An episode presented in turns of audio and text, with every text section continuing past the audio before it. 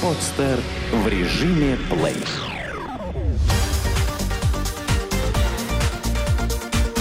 Банк.ру. Информационный дайджест. Где проще всего оформить кредит? Реклама любого банка уверяет нас, что именно у них можно получить кредит очень быстро и по весьма низким ставкам. А как все обстоит на самом деле? Наш корреспондент совершил прогулку по крупным столичным банкам и выяснил, где проще всего оформить кредит. Итак, попробуем оформить потребительский кредит на сумму в 100 тысяч рублей сроком на 12 месяцев. Предположим, что средний заработок, который мы можем подтвердить, составляет 45 тысяч рублей. В поле нашего зрения попали Сбербанк, Росбанк и Банк Москвы. Сначала отправимся в Сбербанк, так как у большинства граждан нашей страны именно он вызывает доверие. Несмотря на то, что наш корреспондент пришла за полтора часа до закрытия, ее встретили довольно радушно. Кредитный специалист предложил рассмотреть кредит на неотложные нужды. Оказывается, если наш корреспондент получает зарплату на карточку Сбербанка, то банк может предоставить ей льготные условия – 19% годовых – при отсутствии карты и любых других привилегий, например, наличие безукоризненно выплаченных кредитов в банке, процентная ставка составила бы 25% годовых. После проверки начислений по зарплатной карте нашего корреспондента ей предложили оформить кредит сразу же, просто предъявив паспорт и карту. При оформлении кредита по 25% необходимо было бы представить справку 2 НДФЛ, копию трудовой книжки, паспорт. После того, как наш корреспондент сказала, что подумает, ей распечатали примерный график платежей, в котором разобраться довольно сложно. Кредитный специалист уверял, что платежи по кредиту аннуитентные, то есть сумма и проценты разбрасываются равными долями на весь период кредита. Однако в примерном графике платежи были указаны дифференцированные – также ей предложили оформить страховку жизни и здоровья. Причем сумму страховки можно было оформить в кредит, а можно было оплатить наличными. После Сбербанка наш корреспондент посетила Росбанк, который входит в состав международной банковской группы Societe Generale. В Росбанке ее встретили приветливо и предложили оформить кредит под 22,4% годовых. Однако, если бы у нашего корреспондента была положительная кредитная история непосредственно в Росбанке, процентная ставка составила бы 21,4%. Оформление страховки жизни и здоровья также снижает процентную ставку. Для оформления кредита в Росбанке необходимо предоставить справку 2 НДФЛ, паспорт, второй документ, права, ИНН и тому подобное, заверенную копию трудовой книжки. Для тех, у кого нет прописки в Москве, временную регистрацию. График платежей нашему корреспонденту не распечатали, однако выписали на лист бумаги размер ежемесячных платежей. В Банке Москвы она могла бы оформить потребительский кредит под 23,5% годовых – причем ежемесячный платеж составил бы около 9430 рублей.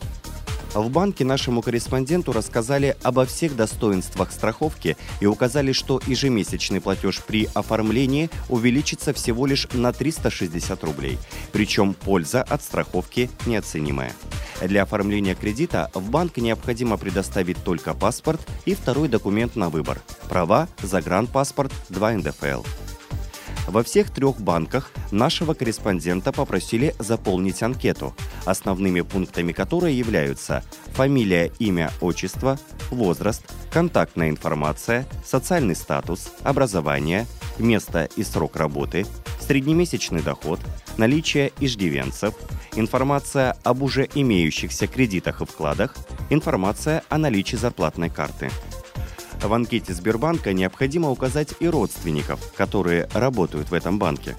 Подводя итоги, можно сказать, что более доступно и понятно условия по кредиту нашему корреспонденту изложили в Банке Москвы. С точки зрения различных льгот, выгоднее брать кредит в Сбербанке. Если не учитывать льготы, то лучше обращаться в Росбанк. Что скрывают заемщики от банкиров? Все ли заемщики честны с банком при оформлении кредита? К сожалению, нет.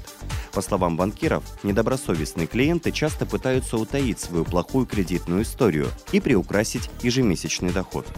Но банк быстро вычисляет уловки заемщиков. Как заметил в интервью банк.ру главный специалист отдела экономической защиты банка Globex Кирилл Зайцев, недобросовестный заемщик, подающий заявку на кредит, чаще всего пытается утаить фактические цели, на которые будут направлены кредитные средства. Также подобные клиенты пытаются скрыть информацию о действующих кредитах в других банках и сведения о наличии обременений на предлагаемое в залог имущество.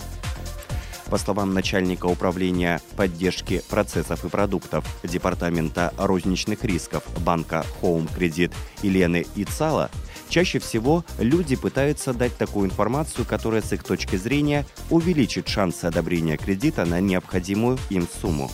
Это в основном данные о занятости и статусе.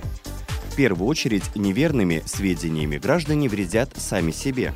Бывают случаи, когда заемщик завышает свои доходы и пытается получить кредит на большую сумму, не задумываясь при этом о последствиях. А последствия такого поведения предсказуемы.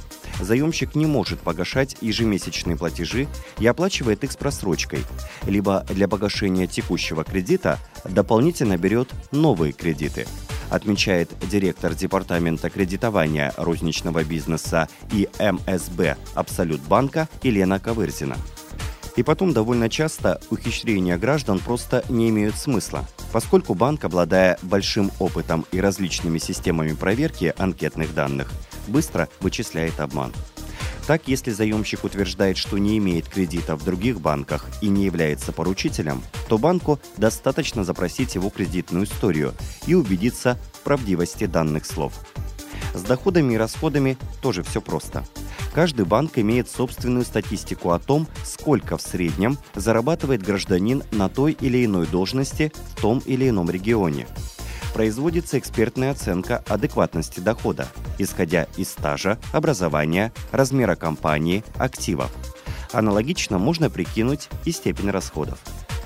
Большое значение имеет и личное общение кредитного менеджера с заемщиком. На этом этапе сотрудники банков задают неожиданные вопросы, чтобы проверить, насколько ответы будут соответствовать анкетным данным. Дальше банк осуществляет проверку справок о доходах, и наводит справки о работодателе заемщика. Если вопросы остаются, банк звонит по месту работы заемщика. Где платят самые странные налоги? Фантазия чиновников не знает границ. Так мир получил налоги на жирную еду, сладости, воздушные шары и татуировки. В каких странах люди вынуждены платить необычные налоги? В попытках наполнить местный бюджет чиновники заходят иногда слишком далеко – так, например, желание властей Дании приучить граждан к здоровому питанию вылилось в введение налога на все продукты с содержанием насыщенных жиров более 2,3%. Налог был введен в 2011 году, но уже спустя год чиновники поняли, что погорячились, решив все-таки отменить налог. Как оказалось, налог сильно поднял цены на продукты, в результате чего многие граждане Дании были вынуждены ездить за покупками в соседнюю Германию. В конце января 2013 года член Палаты представителей от штата Иллинойс США Уилл Дэвис предложил ввести на территории штата налог на кроссовки. По его задумке, необходимо собирать жителей Иллинойса по 25 центов за каждую купленную ими спортивную обувь что принесет бюджет штата около 3 миллионов долларов. Дополнительные средства можно будет направить на поддержку спорта в регионе. Штат Иллинойс, кстати, уже не раз упоминается в связи со странными налогами. В 2009 году власти штата приняли решение ввести налог на конфеты. При этом, если сладости содержали муку, их не признавали конфетами и облагали как обычные продукты питания. Другой американский штат, Канзас, взимает налоги за полеты на воздушном шаре. Шары должны быть привязаны. В этом случае полеты на шаре рассматриваются как развлечения и облагаются налогом. Если шар без привязи, то находящиеся на нем люди могут быть представлены как путешественники и в этом случае налогообложению не подлежат. Интересно, налог существует в Австрии. Там для посетителей горнолыжного курорта ввели налог на спуск. Как объясняют чиновники, многие туристы при спуске падают и получают увечья, в результате чего на местную больницу ложится дополнительная нагрузка. Чтобы ее облегчить, и ввели налог, который как раз идет в бюджет данной лечебницы. Сделано на podster.ru Скачать другие выпуски подкаста вы можете на podster.ru